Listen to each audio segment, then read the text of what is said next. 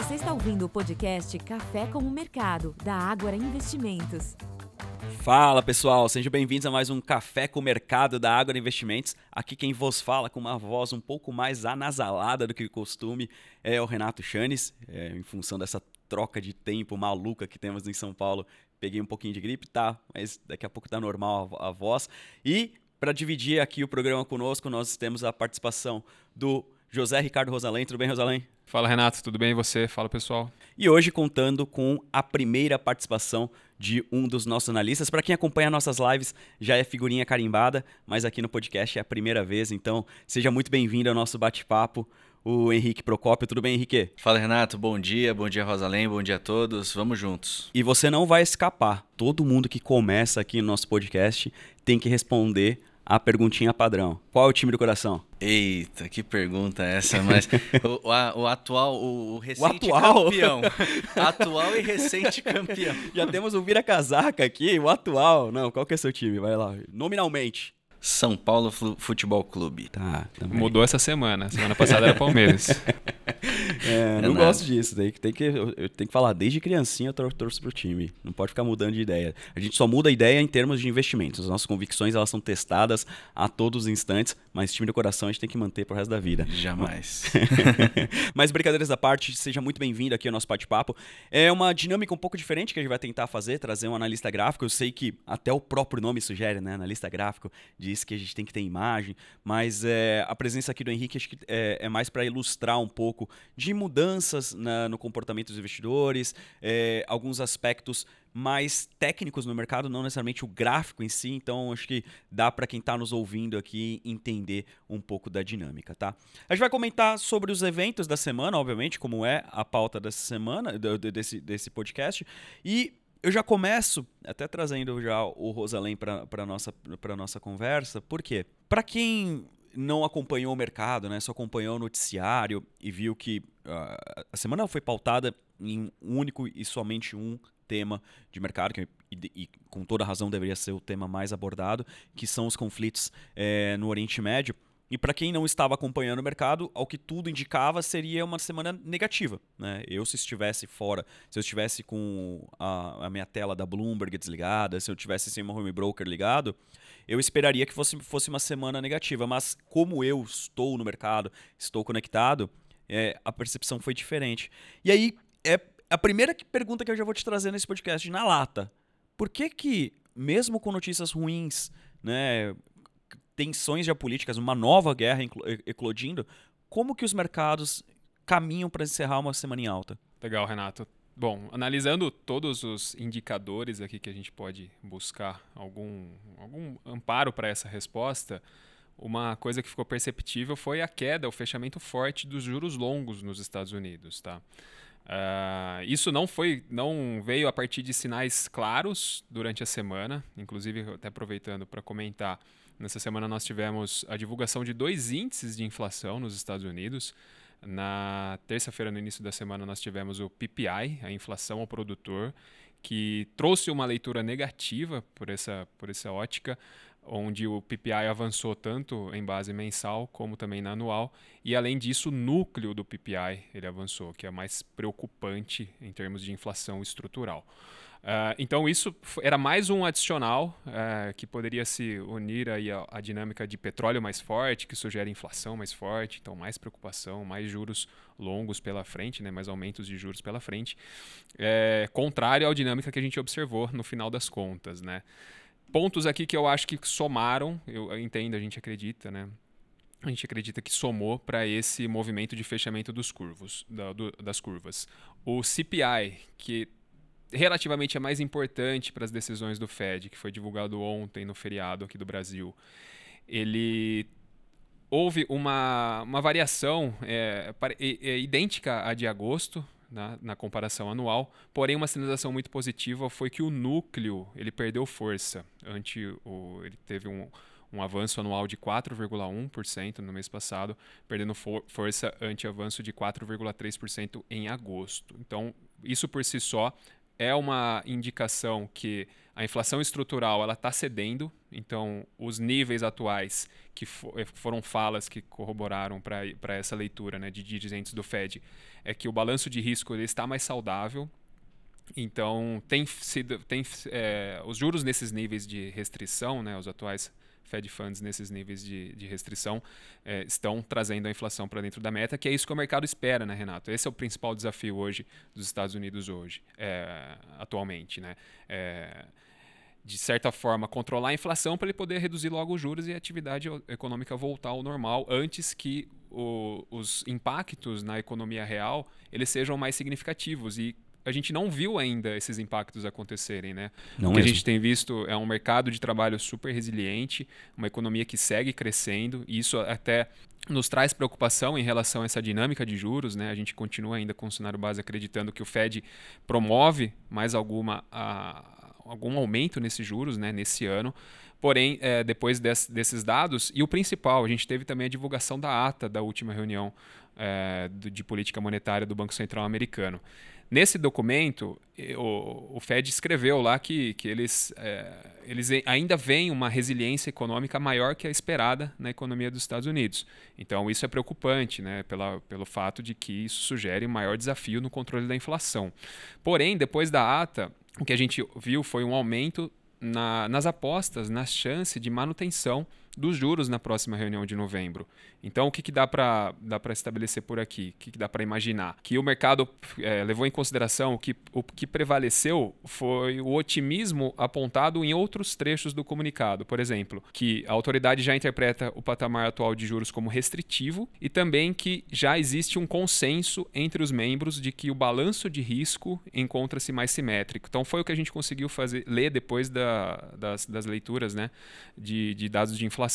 E isso foi uma importante mudança, tecnicamente falando, da ata, porque na última reunião não eram todos os membros que compartilhavam dessa leitura. Né? Então a gente teve uma evolução nesse sentido e esse tom parece endossar a percepção de proximidade do fim do ciclo de juros e é mais compatível com o quadro de preservação das taxas em patamar restritivo por um período prolongado do que de novo aumento. E é, e é curioso isso, né? Porque nem, nem, nem o próprio Fed tem controle total sobre as variáveis econômicas, né?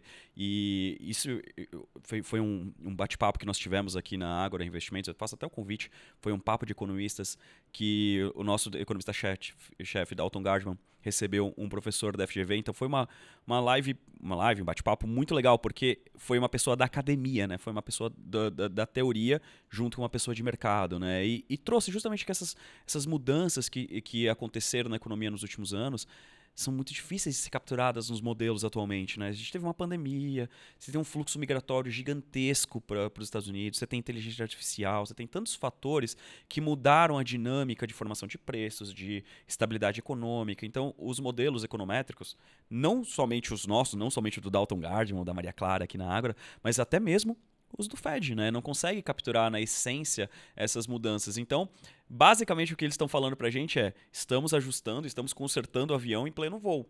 Então, o que está acontecendo? A gente está imputando o nosso modelo e aparentemente agora já chegou e aqui, aqui no equilíbrio. E tem um fato também que é interessante, né? Que é o fato técnico, né? Isso aqui é, são variáveis exógenas do, do modelo, né? Mas tem, uma, tem variáveis endógenas no modelo que são os aspectos que estão acontecendo na, na economia real, né? Principalmente, não necessariamente na economia real, né? Mas no, no, no mercado financeiro, né? Que é a, a taxa de juros futura.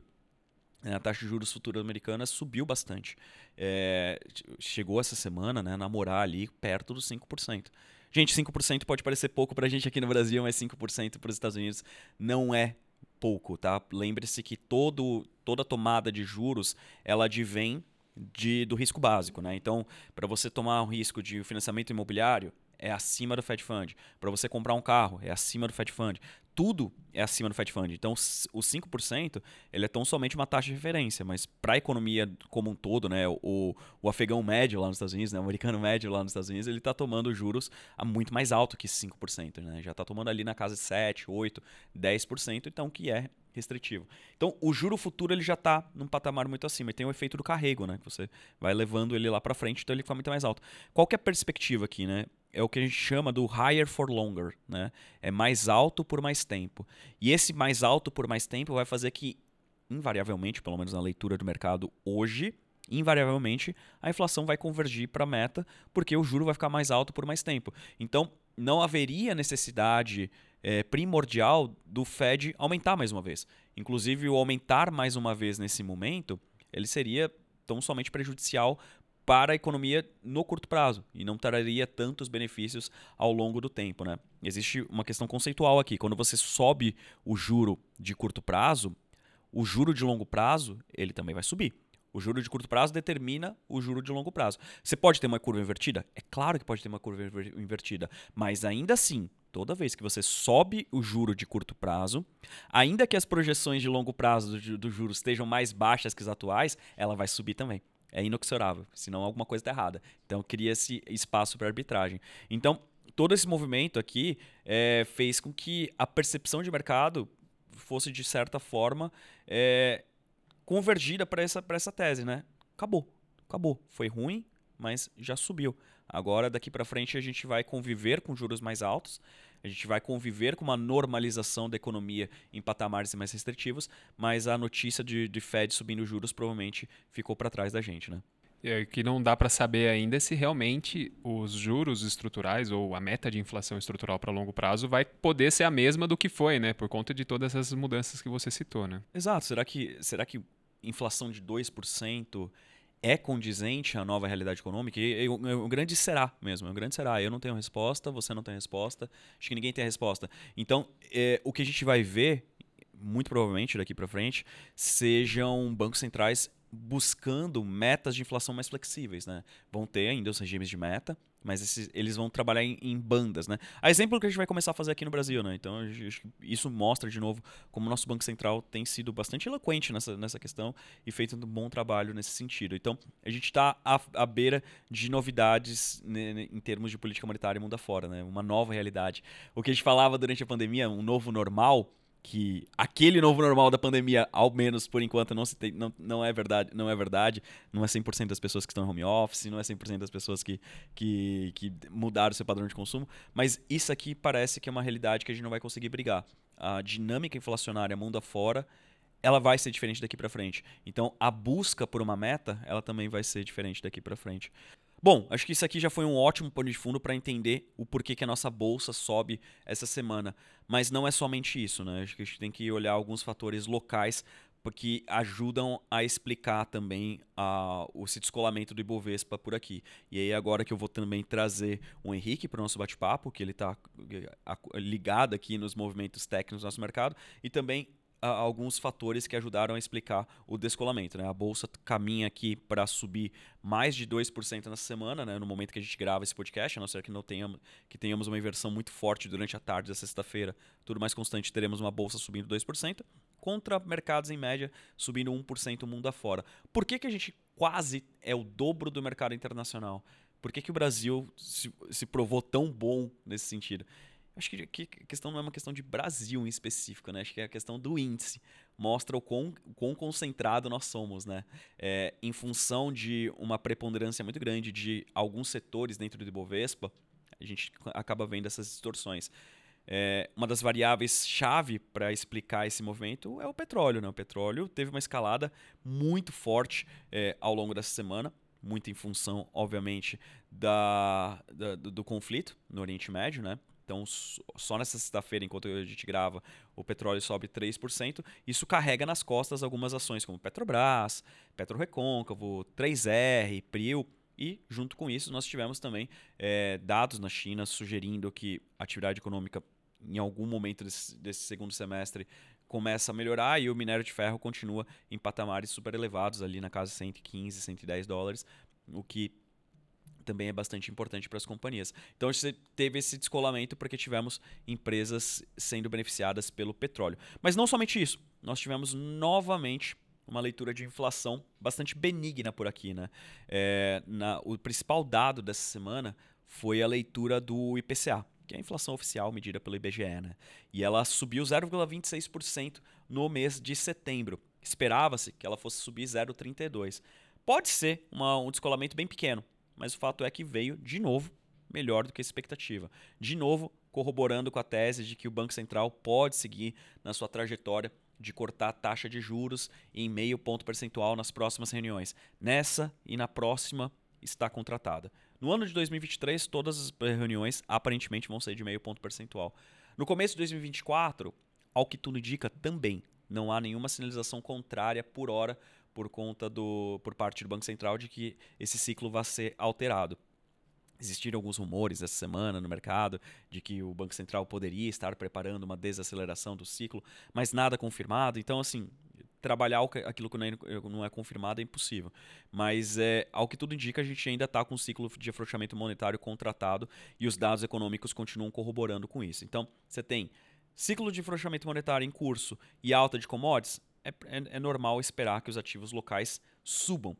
Mas, não obstante isso, a gente tem um fluxo que ajuda a, a, a, a, explicar esse movimento, né? Como por exemplo os estrangeiros, né? Os estrangeiros vem aos poucos tentando aumentar um pouco mais a exposição, do, a exposição ao nosso mercado, não é mesmo, Henrique? É, Renato, acho que você exemplificou bem, né? Na verdade, a gente tem o índice com bastante concentração, quando a gente olha para esse lado, Vale representa quase 15%, Petro mais 15%, isso aí a gente já fala de 30% do Ibovespa, tá? Pois vem bancos, varejo e assim por diante.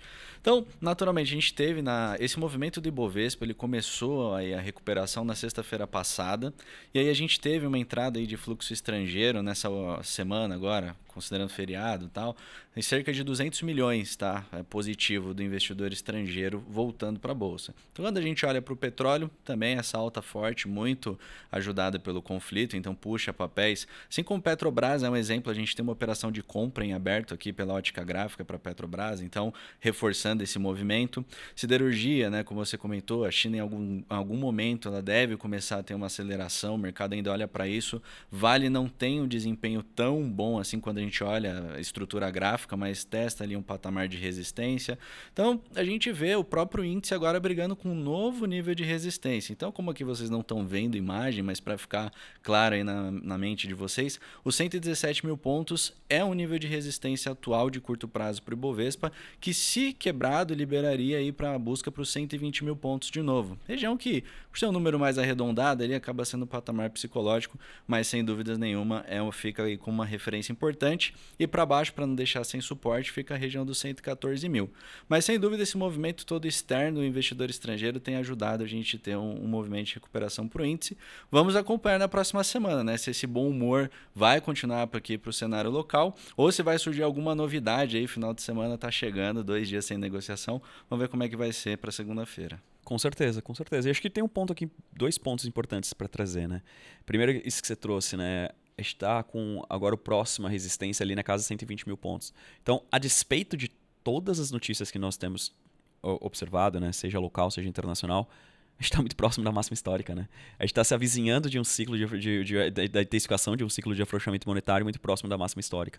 Então, é, isso mostra de novo que os ativos brasileiros estão muito descontados. Então, tem espaço aqui para continuar é, se valorizando daqui para frente. Outro ponto, né? Dois setores chaves que você comentou aqui, né? Primeiro, siderurgia e mineração. Para siderurgia eu estou um pouco mais cauteloso, tá? Já, já, já, já, antecipo aqui que siderurgia tem é muito mais ligada a ambiente doméstico, né? E a gente não tem visto tantas notícias animadoras assim. Mas do lado da mineração, é, acho que tem uma boa, boa chance de, dos resultados que vão começar a ser divulgados surpreenderem positivamente. Até porque terceiro trimestre costuma ser um pouco mais forte que, o, que, os demais, mas o quarto trimestre, que é o que nós estamos atualmente, ele costuma concentrar boa parte dos volumes. Né? Existe uma antecipação de compra por parte da, das, das siderúrgicas chinesas de minério para se estocarem durante o período de inverno mais rigoroso. Então a gente está tá num momento mais positivo do ciclo é, anual para siderurgia e mineração, principalmente para mineração. E outro setor que é é, é chave, aí o, houve, começou, começou a ter uma inversão de tendência, é, tanto no fundamento quanto no gráfico, acho que você, você pode confirmar isso para a gente depois, é, são os bancos. Né? É, o mercado estava bastante cético com bancos, né? e a gente também. É, eu, confirmo aqui que nós também tínhamos recomendação neutra para o setor como um todo e a gente virou a mão. Né? A gente tem agora recomendação de compra para as ações do Itaú, temos recomendações de compra para as ações do Banco do Brasil.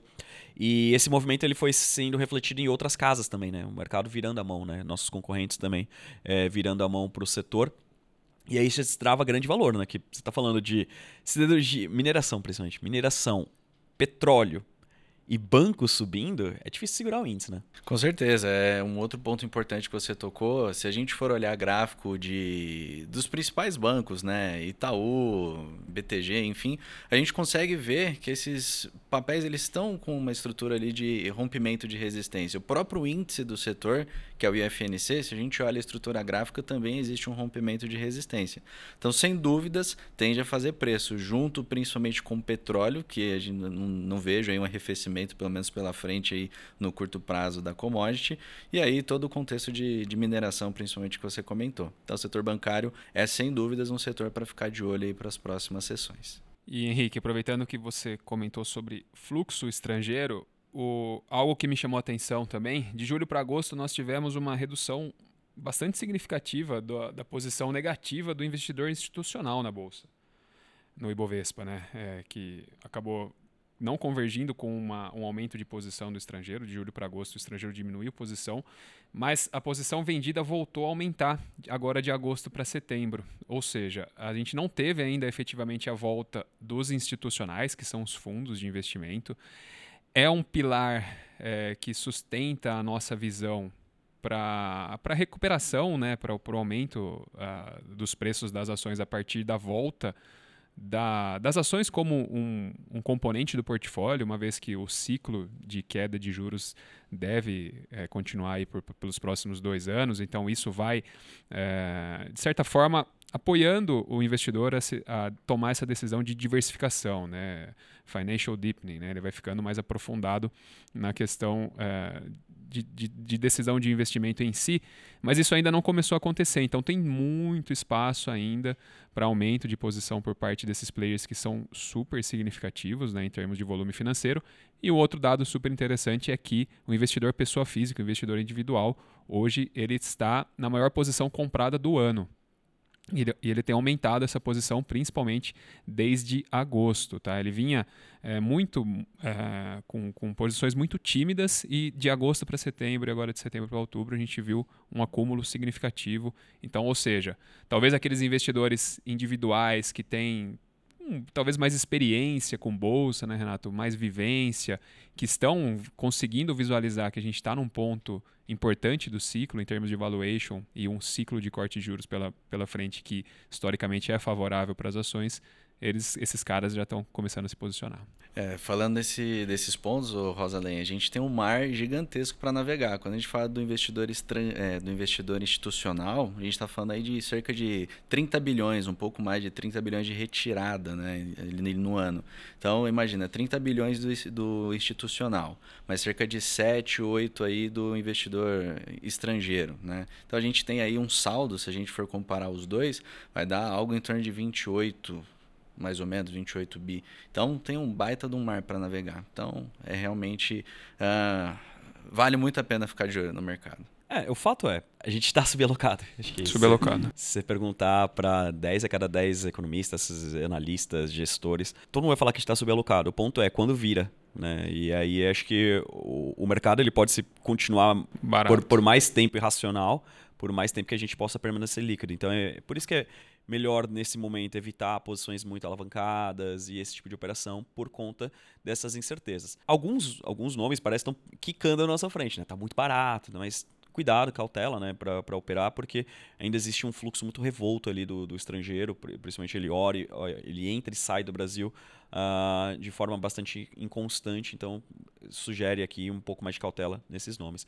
E aí, já pensando na próxima semana, né, já para caminhando aqui para o encerramento desse, desse bate-papo, é, semana que vem é importante porque é, a gente tem vencimento de opções, né? seja sobre índice, seja sobre ações na, na quarta-feira e na sexta-feira que vem.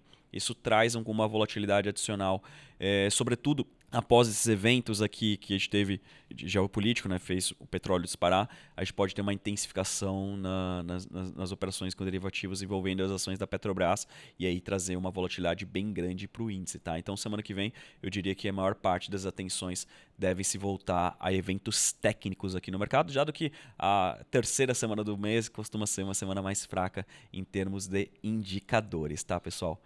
Bom, meninos, acho que é isso Queria agradecer pela presença de vocês nessa emenda de feriado aqui, sexta-feira, a gente presente aqui na, na Ágora para comentar um pouquinho sobre os mercados. Desejo a todos um excelente final de semana e até a próxima. Tchau, tchau, pessoal. Valeu, pessoal. Valeu, pessoal. Até mais. Tchau, tchau.